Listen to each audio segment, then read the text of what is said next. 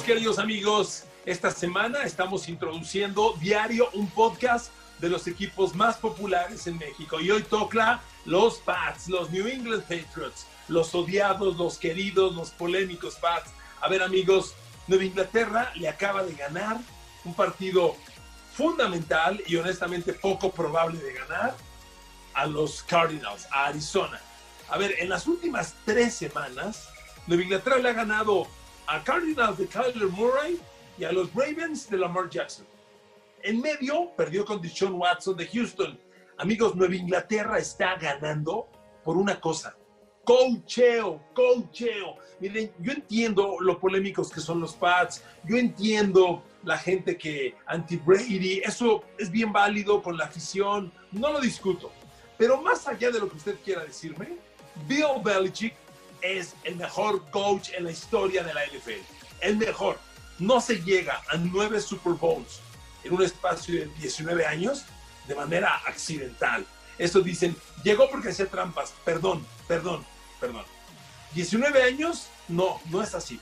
Nueve Super Bowls no es así. Y este año, Belichick está dando otra vez una demostración de cómo puede mover a un equipo a pesar de que esta vez ya no tiene al genio Tom Brady. A ver amigos, vámonos por partes. El triunfo sobre Cardinals es un triunfo bien logrado, muy valioso, honestamente inesperado, 20 a 17 con el gol de campo de último segundo. Y ahora la clave para los Pats, que tienen 5 ganados, 6 perdidos, pues es seguir peleando por el boleto a, a los playoffs. Honestamente, Nueva Inglaterra tuvo dos partidos perdió en la última jugada.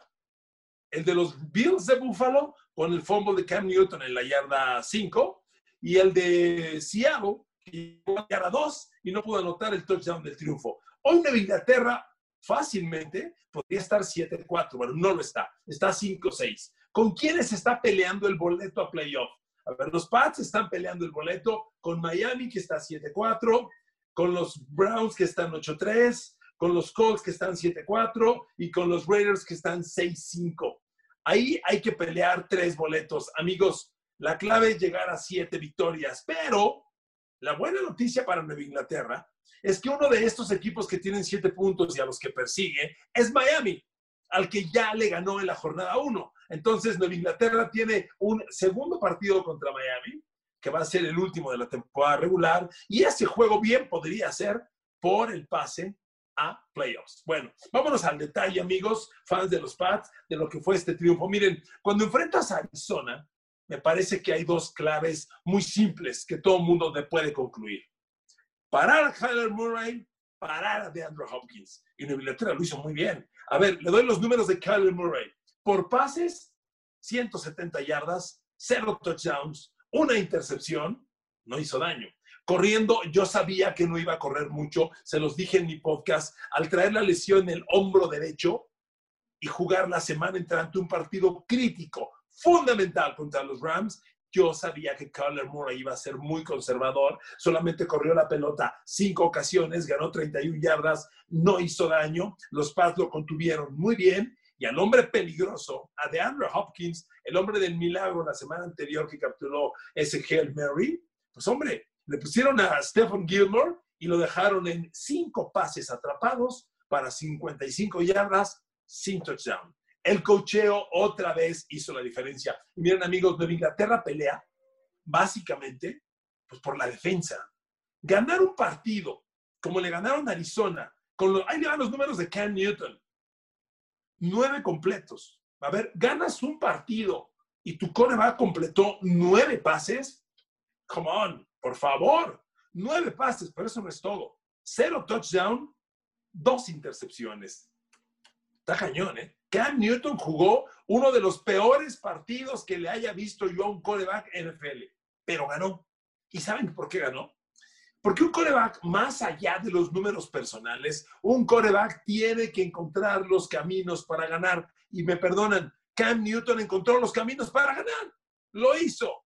Cam Newton tuvo la pelota en la última serie ofensiva, movió al equipo, preparó el gol de campo de Nick y ganaron el juego. Cam Newton encontró los caminos para ganar. De eso se trata este juego. A veces nos cortamos mucho las vestiduras con las yardas que lanza, que no lanza, que no lanza un coreback. A ver, amigos, triunfos. Por eso, si se dan cuenta, las cadenas americanas miden mucho un coreback y ponen partidos ganados, porque a final de cuentas, el coreback es el responsable de la victoria o la derrota en un altísimo porcentaje. Me queda claro, mucha gente dice, no, no, es que es labor de equipo. Por supuesto que es labor de equipo. Pero esto es muy parecido al béisbol con el pitcher. Si no hay picheo, no hay equipo, punto. Si no hay coreback, no hay equipo. Y Cam Newton, con números paupérrimos, encontró los caminos para ganar. Entonces, con nueve pases completos, con dos intercepciones, sin pase touchdown, con 110 yardas por tierra, que no fueron gran cosa, ganaron un juego crucial que nadie esperaba a los Cardinals. darle, déjeme darle más estadísticas. Y es que los números de Cam Newton, pues sí son, sí son alarmantes en lo que va de la temporada. A ver, ¿sabe cuántos pases de touchdown lleva Cam Newton en toda la temporada? Cuatro. Estamos en la semana 11. Esto quiere decir que Cam Newton lanza casi, casi un pase de touchdown cada tres partidos. Dios mío, con esos números, con esos números. Miren, Cam Newton, estoy viendo la tabla de los quarterbacks NFL y si los juzgamos por rating, Dios mío, Cam Newton es el quarterback 27. 28, 29, 30. No, no, perdóname, 30. Es el quarterback 29. 29. ¿Saben los únicos quarterbacks peores que Cam Newton? Sam Darnold, Drew Locke, Carson Wentz. Dios santo. Eh, usted sabe que el rating es una ecuación que mide globalmente a un coreback y el rating perfecto son 158.3. Bueno, en este año el mejor coreback, llegar a ese rating es muy difícil. El mejor coreback en rating al momento es Aaron Rodgers, que tiene 117 puntos. Hay 10 corebacks que tienen más de 100 puntos. ¿Sabe cuántos puntos de rating tiene Cam Newton en, al momento? 79.8. O sea, muy mal. Y espéreme, los cuatro pases de touchdown de Cam Newton solo son peor, eh, solo tienen peor número. Alex Smith de Washington, que no ha jugado todos los partidos. Este, Sam Darnold de los Jets, que ya estuvo lesionado un buen rato. Son los únicos que tienen tres de touchdown. Realmente Cam Newton lleva una temporada pues muy pobre. Miren amigos, yo aquí hago una pausa. Lo de Cam Newton, a mí me da la impresión de que él mismo se va a dar cuenta al final de la temporada que ya no tiene nivel. Miren, Nueva Inglaterra sigue con un equipo de receptores, un grupo ofensivo muy pobre. Nueva Inglaterra no tiene armas para pelearle a los grandes de la NFL, armas ofensivas. Sin embargo, los números de Cam Newton son muy pobres. ¿Con qué defiendes a un coreback que tiene cuatro pases de touchdown? A ver, déjeme darle más datos de Nueva Inglaterra. ¿Sabe quién es el líder receptor de los Pats en recepciones de touchdown? El corredor Rex Burkhead, que tiene tres. No hay ningún jugador de Nueva Inglaterra que tenga dos recepciones de touchdown. Tienen una, Damir Beard, James White, Jacob Johnson. Dios mío, qué pobre, qué pobre, sinceramente. Pero es un equipo que se ha quedado sin armas. Por eso, estar peleando como están haciéndolo, ganarle a Ravens, ganarle a Cardinals, estar peleando por playoffs es cocheo. Cocheo. Nada más una razón hay para esto. Cocheo. Si Bill Belichick tuviera los Chargers, porque lo vi el fin de semana, qué manera de perder, qué manera de desperdiciar el talento. Si Belichick tuviera los Chargers, ese equipo estaría peleando cosas grandes. Pero bueno, Nueva Inglaterra tiene un equipo muy pobre a la ofensiva, no hay talento. Y, miren, uno se pregunta, ¿cuál es la razón? Pues la razón es que, que Bill Belichick se durmió en el draft. Miren, la defensa mantiene a los Pats. Si ustedes que es fan de los Pats y está viendo este video podcast, la razón es la defensa. Sin embargo, la defensa no es perfecta. Trae un problema que es considerable. Presiona al coreback. Amigos, las defensas necesitan presionar al coreback porque la presión al coreback se traduce en balones perdidos y no hay ninguna estadística más cercana al triunfo o la derrota que los balones que pierde tu ofensiva y que le robas a la defensiva, al, al equipo rival. Nueva Inglaterra tiene 15 capturas de coreback.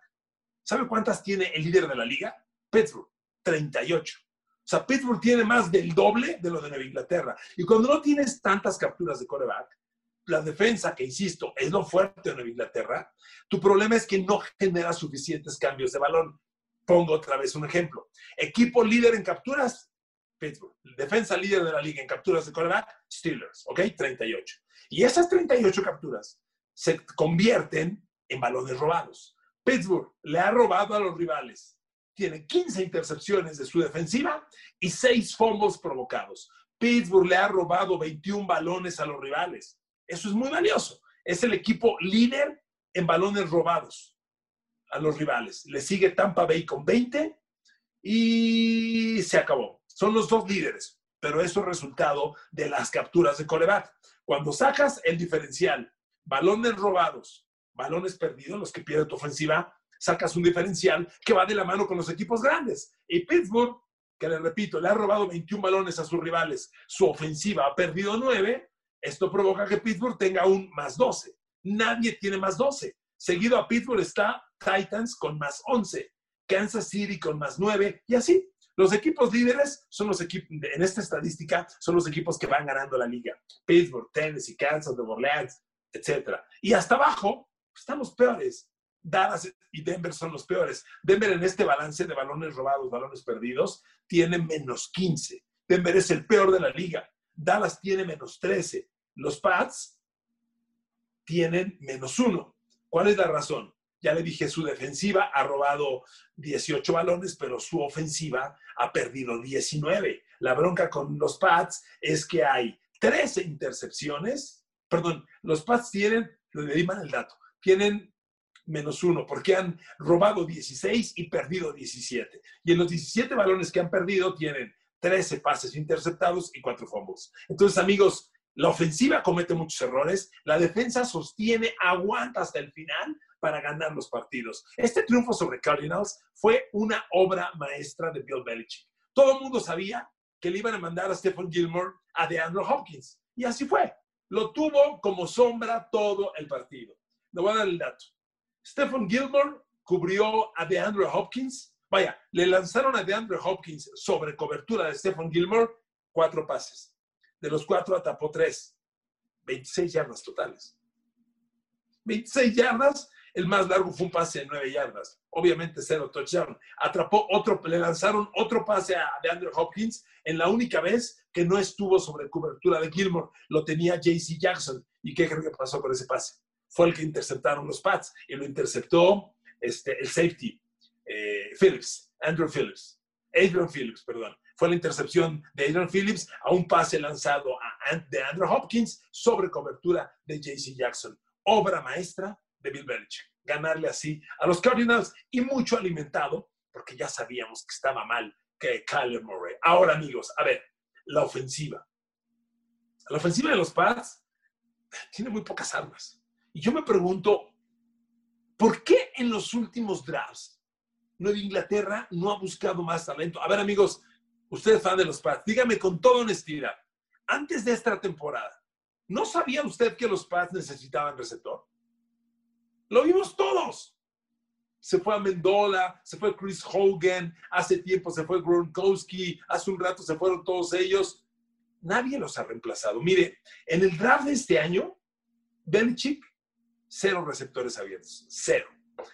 Eh, reclutó dos alas cerradas que han servido lo mismo que el recogedor y el trapeador en su casa. Pura basura.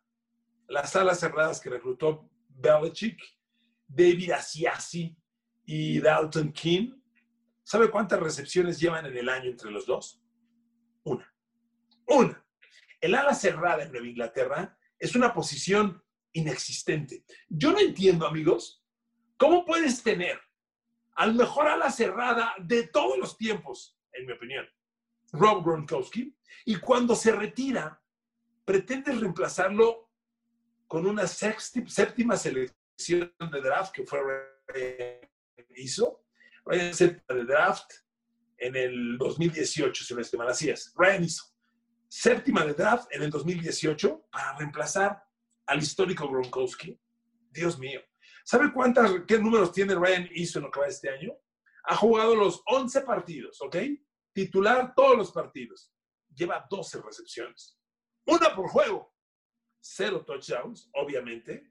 Amigos, no existe la posición de la cerrada. Y con este par de novatos que reclutó Belichick, inservibles, no hay nada. Nueva Inglaterra tiene pobres receptores abiertos, no tiene a la cerrada y esto genera que la ofensiva con Cam Newton o con quien usted quiera no tenga herramientas. ¿Por qué cree que se fue Tom Brady? Tom Brady no se fue por desleal, por pelearse con Belichick. Tom Brady se fue porque él se dio cuenta que este equipo no aspiraba a nada.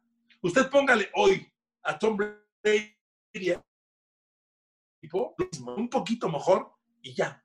Póngale a Joe Montana a este equipo y no pasa nada. No tiene armas de Inglaterra. Lo que está haciendo es ganar con genialidades de cocheo y con la defensa. Entonces, ¿qué tiene que hacer Nueva Inglaterra? Mejorar el draft, amigos, mejorar el draft. Este año, cero receptores. El año pasado reclutó a Enkil Harry. Dígame si ya es momento de aceptar que Enkil Harry es un fracaso o le vamos a dar otra oportunidad. A ver, en el juego con Cardinals, le voy a dar una estadística dolorosísima. A Enkil Harry le lanzaron tres pases contra Arizona no capturó ninguno. Tuvo una carrera de balón, perdió dos yardas. Por Dios, con esos números, no metes las manos, no pasa nada con el Kid Harry. Nueva Inglaterra necesita receptores abiertos. Y me voy a un tema que ya le platiqué en un podcast recientemente. La obsesión de Bill Belichick por tomar safeties en el draft en la segunda ronda, cuando necesita receptores. Este año Carl Duggar, a ver, yo entiendo que Carl Duggar lo está desarrollando y cada semana luce mejor. Luce muy interesante. Pero a ver, amigos, Chase Claypool estaba disponible. El receptor de Pittsburgh. ¿Sabe cuánto le hubiera ayudado a los Pats Chase Claypool en este momento? El año pasado, segunda del draft, Joan Williams, que no toca ni el campo ese canijo, ni el campo. ¿Sabe quién estaba disponible el año pasado? Cuando Belichick reclutó a Joan Williams, DK Metcalf.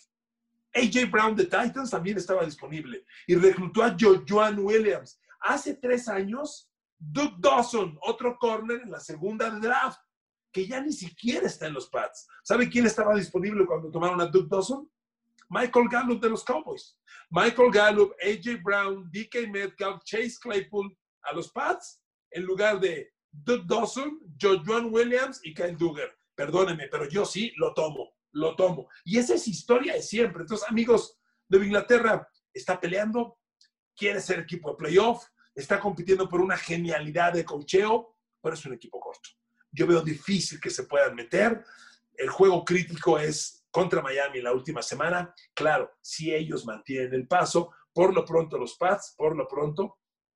El próximo domingo van a Chargers, no está fácil. Chargers es un buen equipo que está jugando mal pero es un buen equipo, recuérdelo bien. Después van a Rams, otro buen equipo que está jugando mal. Son dos visitas bien canijas. Luego recibe a Bills, que está cañón, y termina, y, eh, perdón, antes de Bills va a Miami, al juego que le decía crítico, recibe a Bills y recibe a Jets. Y Zafín Zapado. Miren, los playoffs están poco probables. Es un equipo muy corto el de Nueva Inglaterra. Cuando ves a Kansas City como el domingo pasado, no hay manera de competir. Amigos, cada semana en mi canal, un podcast de los Pats toda la jornada. Iremos moviendo el día dependiendo de cuándo jueguen los Pats, ¿ok? Les agradezco mucho su atención. Les mando un beso, un abrazo, los quiero, las quiero mucho. Usen cubrebocas. Nos vemos y nos oímos pronto. Saludos.